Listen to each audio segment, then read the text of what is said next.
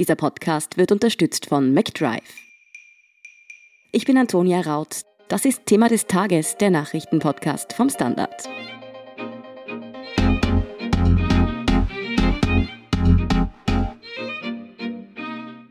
Der US-Wahlkampf nimmt dann Fahrt auf. Nach dem demokratischen Präsidentschaftskandidaten Joe Biden steht nun auch die demokratische Vizepräsidentschaftskandidatin fest.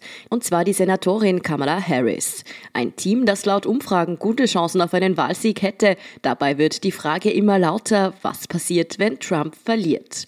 Wie Trump trotz Wahlschlappe Präsident bleiben könnte, warum der Wahlkampf einer der schmutzigsten überhaupt werden dürfte und wie sehr wir uns überhaupt auf Wahlprognosen verlassen dürfen, erklärt Manuel Manuel Escher vom Standard.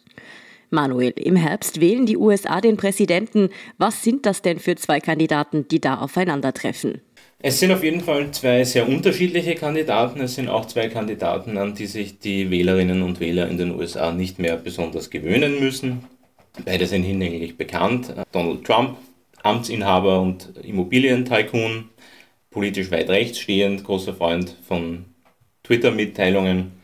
ja. Und äh, US-Präsident seit vier Jahren. Er tritt wieder für die Republikaner an und sein Gegner ist Joe Biden, der bereits acht Jahre lang Vizepräsident war von Barack Obama, der darüber hinaus bereits seit 1973 in der bundesweiten Politik war, Senator für Delaware, einst eher am rechten Rand der Demokraten angesiedelt, zweimal schon gescheiterter Präsidentschaftskandidat in den Jahren 1988 und 2008. Da ist er jeweils in den Vorwahlen ausgeschieden jemand, der einen durchaus tragischen Lebensweg erzählen kann mit dem Verlust von mehreren Menschen aus seiner Familie und der in der Politik ansonsten schon vieles mitgemacht hat und jetzt im doch schon gehobenen Alter von derzeit 77 Jahren es nochmal wissen will und Präsident werden möchte. Joe Biden hat also schon den ein oder anderen Anlauf hinter sich, US-Präsident zu werden.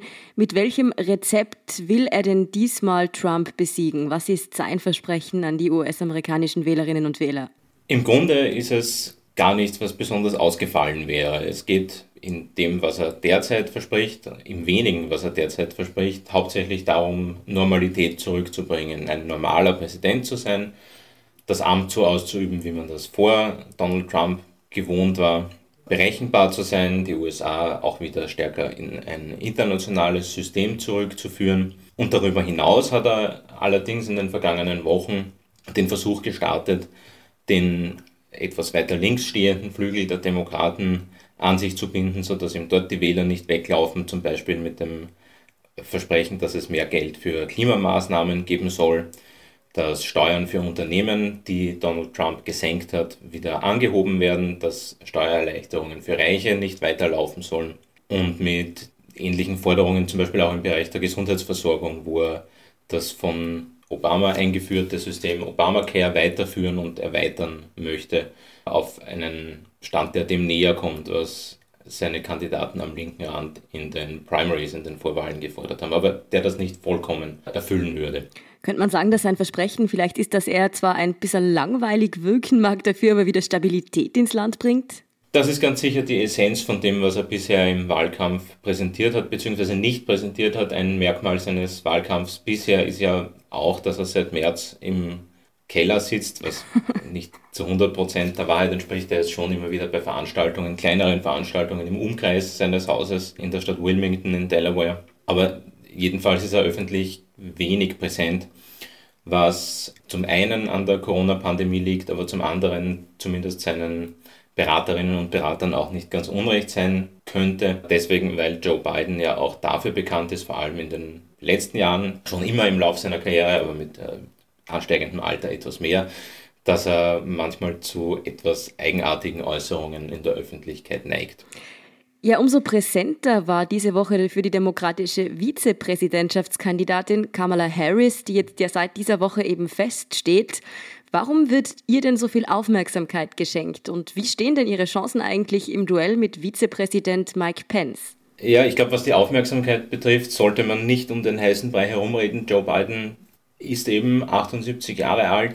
Es ist nicht zwingend anzunehmen, dass er so wie andere Präsidenten vor ihm eine zweite Amtszeit im Jahr 2024 anstreben wird. Es gibt auch keine Sicherheiten, dass die Gesundheit die nächsten vier Jahre mitspielen wird. Das heißt, ihre Rolle im Weißen Haus könnte durchaus eine aktivere sein, als sie das bei früheren Vizepräsidenten war. Das ist das eine. Sofern Joe Biden 2024 nicht mehr antritt, ist sie natürlich auch die Kandidatin, die äh, als relativ wahrscheinliche Spitzenreiterin im Feld der demokratischen Bewerberinnen und Bewerber dann gesehen werden müsste.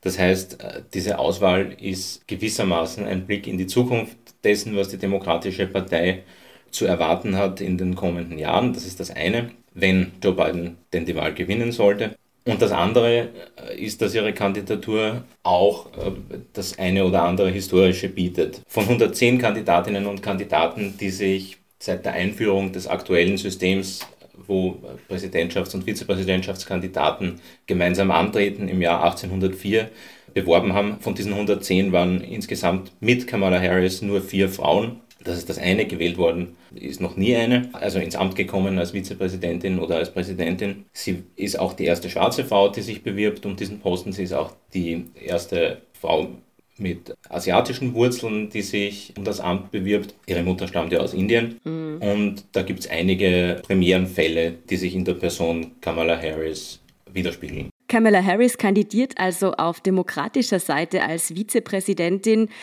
Der amtierende Vizepräsident Mike Pence von Donald Trump gibt sich ja auch noch einmal eine Wahlrunde, könnte man sagen.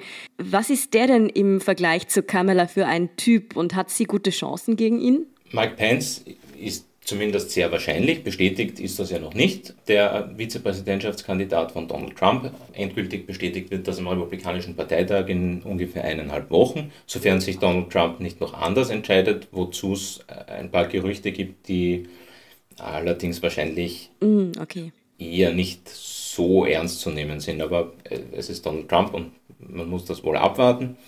Aber wenn, was eher die Annahme ist derzeit, Mike Pence wieder antritt, dann ist es schon möglich, dass er es eher schwer haben wird gegen Kamala Harris in der einen Fernsehdebatte zum Beispiel, die sich die beiden liefern. Harris gilt als sehr sichere Debattiererin, Mike Pence auch, aber zugleich auch als etwas langweilig und äh, auch in seiner ganzen Vita blass in jedem Sinne. Da gibt es sicher mehr an Positiven oder an Inspirierenden zu erzählen aus der Lebensgeschichte von Kamala Harris. Auch wenn es auch an ihr einiges an Kritik gibt von der linken Seite der Demokraten.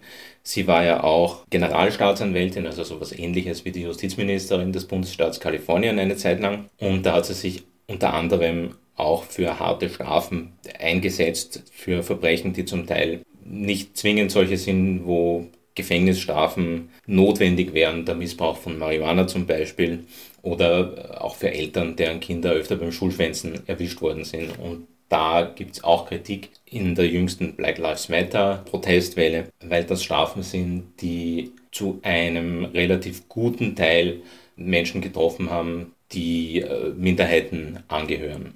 Mhm. Was den kommenden Wahlkampf anbelangt, da prognostizieren jetzt ja bereits viele Politexperten und Journalisten, dass das eine echte Schlammschlacht werden dürfte. Wieso eigentlich? Und siehst du das auch so? Also ich sehe das auch so und ich gehe auch davon aus, es sind ja mehr als nur die ersten Anzeichen davon auch schon zu sehen. Zum einen liegt es, das muss man wohl so deutlich sagen, einfach am derzeitigen Amtsinhaber und am Politikstil von Donald Trump, für den die Schlammschlacht ein relativ unausweichlicher Teil seiner Art Politik zu machen ist. Es ist aber auch so, dass es diesmal einfach besonders viele Emotionen gibt, dass die Polarisierung in der amerikanischen Gesellschaft noch mal stärker geworden ist, als es in den vergangenen Jahren schon war und in den vergangenen Wahlkämpfen schon war. Es ist natürlich so, dass die vier Jahre Präsidentschaft, das sollte man nicht aus den Augen verlieren, dass die vier Jahre Präsidentschaft von Donald Trump auch seine Gegner zum Teil stärker emotionalisiert haben, stärker polarisiert haben, die natürlich auch jetzt mit Methoden antreten, die man vielleicht gegen einen unter Anführungszeichen normalen Republikaner in der Form nicht anwenden würde. Und es geht schlicht und einfach um sehr viel. Die Frage, was vier Jahre Trump-Präsidentschaft für das Land ausmachen würden, die haben sicher beide Seiten sehr deutlich vor Augen. Die Republikaner wissen, dass das ein wesentlicher Punkt wäre, um ihre Dominanz auszubauen. In der Regierung Trump gibt es sicher auch einige, die Untersuchungen fürchten für den Fall, dass Trump verliert, nicht zuletzt der Präsident selbst. Und auch bei den Demokraten gibt es eher doch so einige, die dann wirklich um die Demokratie in den USA fürchten, wenn es vier weitere Jahre Präsident Donald Trump gibt. Also so lässt sich, glaube ich, auch erklären, wieso dieser Wahlkampf ein ganz besonders schmutziger werden wird. Im Moment muss man sagen, sieht es für die Demokraten ja gar nicht so schlecht aus, wenn man den Prognosen glaubt. Darf man denen denn glauben und wie weit vorne liegen denn die Demokraten demnach im Moment? Im Moment sieht es sogar sehr gut aus für die Demokraten, wenn man den Umfragen glaubt. Joe Biden liegt in einem Mittel der Umfragen so zwischen 8 und 9 Prozent vor Donald Trump. Auch die Demokraten liegen, wenn man das Generic Ballot anschaut, also eine Umfrage nach Parteipräferenz, die in den USA einen ungefähren Überblick bietet, aber natürlich nicht so aussagekräftig ist wie bei uns, weil ja keine Parteien gewählt werden. Da liegen die Demokraten auch acht, neun Punkte ungefähr vorne. Donald Trumps Beliebtheit ist nicht deutlich gesunken seit den Niederungen in den ersten Monaten dieses Jahres, als es um die Corona-Pandemie ging und um die Black Lives Matter-Proteste. Also es sieht derzeit alles so aus, als könnten sich die Demokraten auf den Wahltag am 3. November freuen.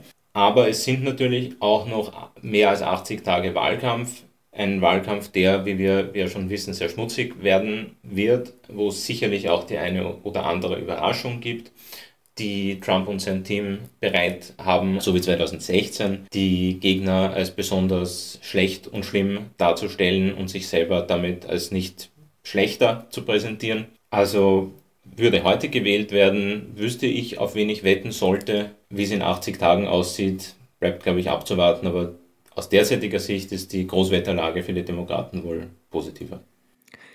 Man muss ja ganz ehrlich sagen, dass das vor vier Jahren im Wahlkampf gegen Hillary Clinton eigentlich auch so ausgesehen hat. Wie kann das denn eigentlich sein und kann das vielleicht damit zusammenhängen, dass Trump-Anhänger einfach die sogenannten Systemmedien, von denen diese Prognosen ja auch ausgehen, die Meinungsinstitute, dass sie denen nicht trauen? Ja, dazu vielleicht ein paar Punkte. Der Vergleich mit 2016 stimmt zum derzeitigen Zeitpunkt ungefähr. Hillary Clinton ist im gleichen Zeitabstand vor den Wahlen 2016 6,6 Prozentpunkte im Mittel vor Donald Trump gelegen. Joe Biden liegt jetzt ungefähr zwei Prozentpunkte besser als sie in diesem Vergleich. Aber man muss auch sehen, dass das nur eine Momentaufnahme darstellt. Es gab Umfragen aus dem Frühjahr 2016, wo Donald Trump nicht hinter Hillary Clinton gelegen ist, sondern zum Teil sogar vor ihr in der generellen Wählerpräferenz. Das gab es dieses Jahr nicht. Joe Biden liegt relativ stabil voran. Das ist ein Unterschied. Es gab 2016 natürlich auch einen Wahlkampf, in dem sich die Medien ganz besonders auf Donald Trump konzentriert haben und ganz besonders auch ernst genommen haben, das, was er gesagt hat. Es gab 2016 auch dann vor der Wahl noch diese Mitteilung vom FBI-Chef James Comey, dass die E-Mails von Hillary Clinton untersucht werden. All das sind Dinge, die es in dieser Form in diesem Jahr natürlich nicht nochmal geben muss. Das bleibt abzuwarten. Manches ist ja schon anders, also die Stabilität von Joe Bidens Vorsprung ist deutlich größer als es jene von Hillary Clintons Vorsprung 2016 war. Also es ist nicht alles gleich. Es sind auch die Umfragen in den Bundesstaaten für, in den Swing States für Joe Biden positiver, als es für Hillary Clinton zum gleichen Zeitpunkt vor vier Jahren waren. Also er liegt schon besser. Das ist das eine. Und was die Trump-Wähler, die sich vielleicht in Umfragen nicht deklarieren, betrifft, die gibt es möglicherweise schon, sehr wahrscheinlich aber nicht in dem Ausmaß, dass es den Vorsprung von Joe Biden erklären würde. Auch dazu einige Punkte. Biden liegt in relativ vielen Umfragen an oder über der 50-Prozent-Marke. Das war bei Hillary Clinton nicht der Fall. Also es gibt mehr als die Hälfte der Befragten, die sich explizit für ihn deklarieren und die sich nicht als Unentschlossene geben und dann vielleicht am Wahltag Donald Trump im Geheimen ankreuzen. Das ist ein Punkt. Und es liegen auch die Demokraten in der Befragung der Parteipräferenz deutlich besser. Und da stellt sich natürlich die Frage, jemand, der sich nicht für Donald Trump deklarieren will, der hätte sicher keine Probleme zu sagen, ich wähle die Republikaner. Das ist derzeit nicht der Fall. Auch das macht einen Unterschied aus und ist wahrscheinlich ein Hinweis darauf, dass die Führung von Joe Biden schon stabiler und realistischer in den Umfragen wiedergegeben wird, als das 2016 mit der Hillary Clinton-Führung der Fall war.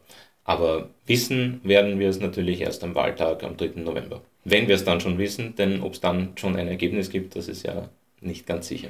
Das Ergebnis ist ja überhaupt so eine Sache. Angenommen, Trump verliert die Wahl eindeutig, worauf müssen wir uns dann gefasst machen? Also wenn er die Wahl eindeutig verliert, dann müssen wir uns wahrscheinlich auf sehr viele ärgerliche Tweets gefasst machen und darauf, dass sich vielleicht die einen oder anderen aus dem Lager der Republikaner abzuwenden beginnen von ihm. Und wenn er nicht eindeutig verliert? Wenn Donald Trump nicht eindeutig verliert, dann könnte es nochmal spannend werden. Dann gibt es nämlich schon einige Methoden, die der Präsident wählen könnte, die zwar nicht sehr demokratisch sind, aber im Einklang mit den Gesetzen stehen, wie er möglicherweise im Amt bleiben könnte.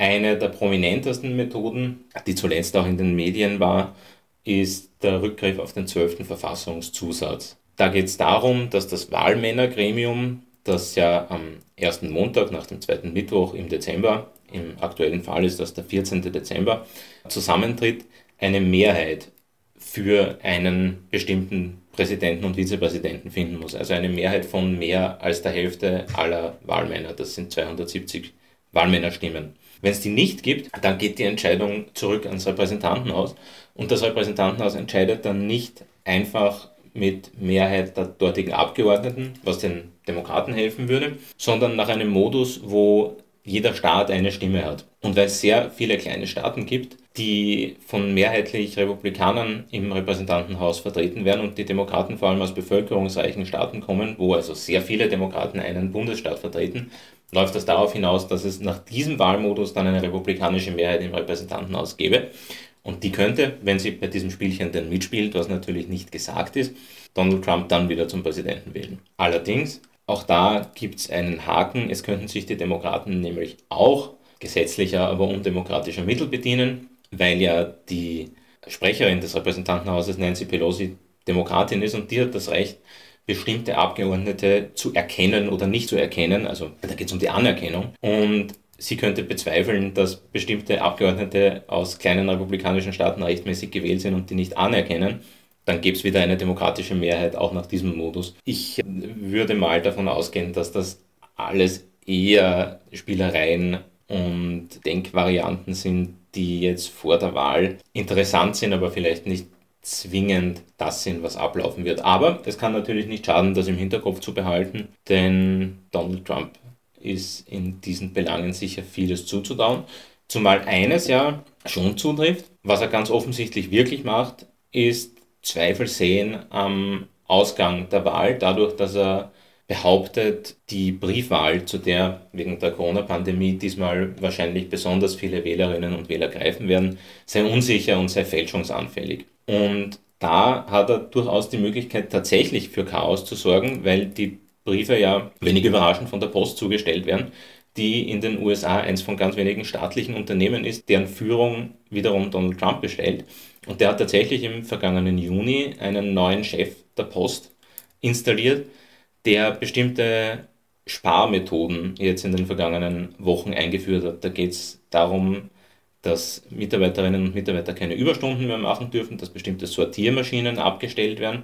Und das kann natürlich die Zustellung von Briefen vor allem bei einer so belasteten Lage wie der Wahl dann tatsächlich verlangsamen und dann kann es bei einem knappen Wahlausgang natürlich dazu führen, dass es in bestimmten Bundesstaaten dann unsichere Wahlausgänge gibt und dass mögliche republikanische Gouverneurinnen und Gouverneure dieser Bundesstaaten dann tatsächlich sich weigern, Wahlmänner für das Gremium am 14. Dezember zu nominieren. Und dann wären zumindest die Grundlagen für genau den vorher geschilderten Fall geschaffen. Das klingt ja wirklich, als würde Trump da auch vor, sagen wir mal, unlauteren Methoden nicht ganz zurückschrecken. Aus welchem Grund sollte er denn mit allen Mitteln an der Macht bleiben wollen? Was hat er bei einer Niederlage zu befürchten?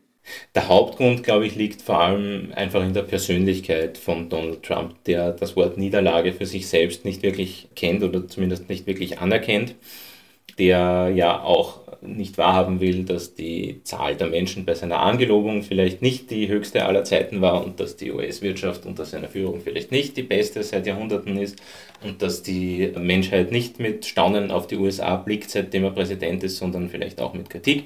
Dazu passt natürlich in diese Persönlichkeitsstruktur nicht, dass er glaubt, eine Wahl verlieren zu können oder verloren zu haben. Das ist das eine. Zum anderen gibt es natürlich tatsächlich äh, Untersuchungen, die sein Verhalten im Amt betreffen.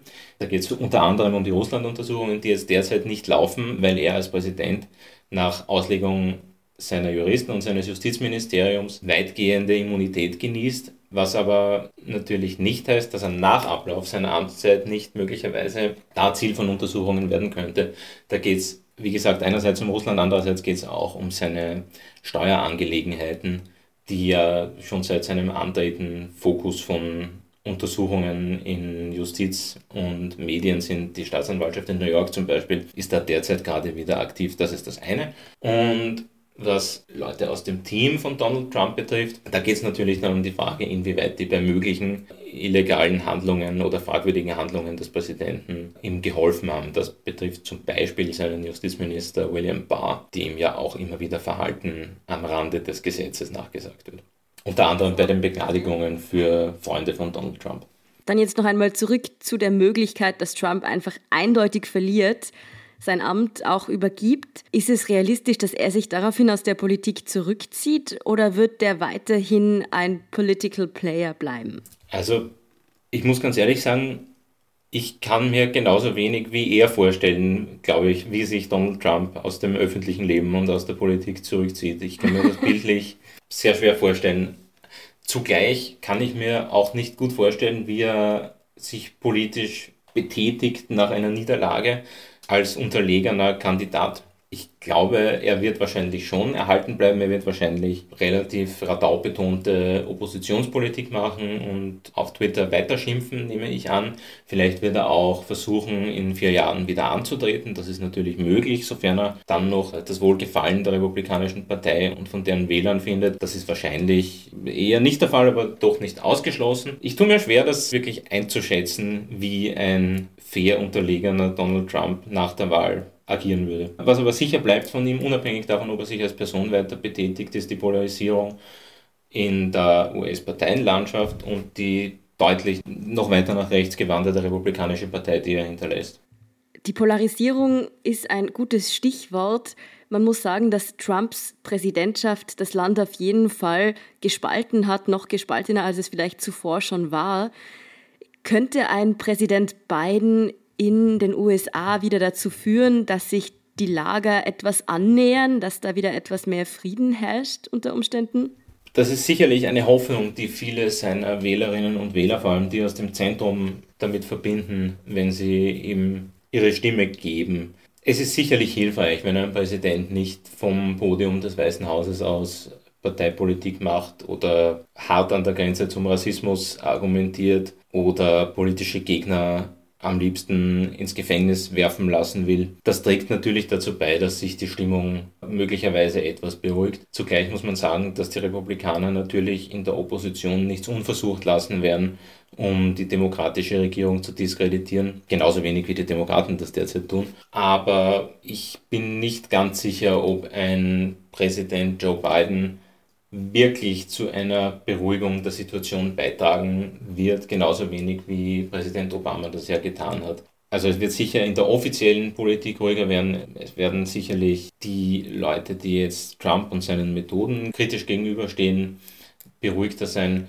Ich gehe persönlich nicht unbedingt davon aus, dass diese Ängste, dass es nach einer Trump-Abwahl zu großen Krawallen seiner Anhänger kommt, unbedingt wahr werden müssen.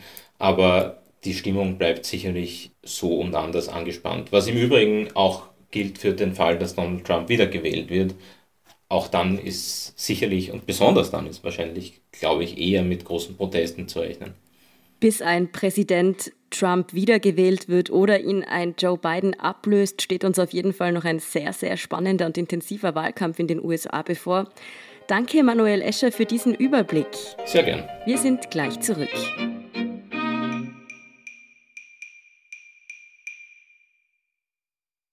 Wenn du endlich wieder einen Big Mac genießen willst oder du gerade im Auto unterwegs bist, dann stell dir vor, McDonald's bringt's jetzt wieder. Mit kontaktloser Übergabe zu dir ins Auto und kontaktloser Lieferung zu dir nach Hause. It's good to be safe mit McDrive und McDelivery. Und hier ist, was Sie heute sonst noch wissen müssen. Erstens, in Österreich ist die Zahl der Corona-Neuinfektionen weiterhin hoch. Innerhalb von 24 Stunden wurden 155 Menschen positiv auf das Virus getestet. An erster Stelle liegt bei den Neuinfektionen einmal mehr Wien, gefolgt von Tirol. Die Zahl der Covid-19-Erkrankten in den Spitälern ist dagegen gesunken. Zweitens, in Belarus, ehemals Weißrussland, halten die Proteste nach der Wahl am Sonntag an. Allein gestern Mittwoch gab es über 700 Verhaftungen. Ein Demonstrant ist im Gefängnis unter noch ungeklärten Umständen ums Leben gekommen. Die Demonstranten werfen Präsident Lukaschenko, der seit 26 Jahren an der Macht ist, Wahlbetrug vor. Und drittens, Netflix wird teurer. Der Streamingdienst hebt in Österreich die Preise an. Im Schnitt müssen Nutzer in Zukunft pro Monat ein bis zwei Euro mehr bezahlen. Der Basistarif von knapp acht Euro bleibt aber gleich. Für Neukunden gelten die höheren Preise ab sofort. Wer Netflix bereits nutzt, muss erst ab der nächsten Abrechnung tiefer in die Tasche greifen. Mehr dazu und die aktuellsten Informationen zum weiteren Weltgeschehen liefert Ihnen wie immer der Standard.at. Um keine Folge von Thema des Tages zu verpassen, abonnieren Sie uns bei Apple Podcasts Podcasts oder Spotify. Unterstützen können Sie uns mit einer 5-Sterne-Bewertung und vor allem, indem Sie für den Standard zahlen. Alle Infos dazu finden Sie auf abo.derstandard.at und dst.at supporter. Danke für Ihre Unterstützung. Ich bin Antonia Raut. Baba und bis zum nächsten Mal. Wenn du endlich wieder einen Big Mac genießen willst oder du gerade im Auto unterwegs bist, dann stell dir vor, McDonald's bringt's jetzt wieder. Mit kontaktloser Übergabe zu dir ins Auto und kontaktloser Lieferung zu dir nach Hause. It's good to be safe mit McDrive und McDelivery.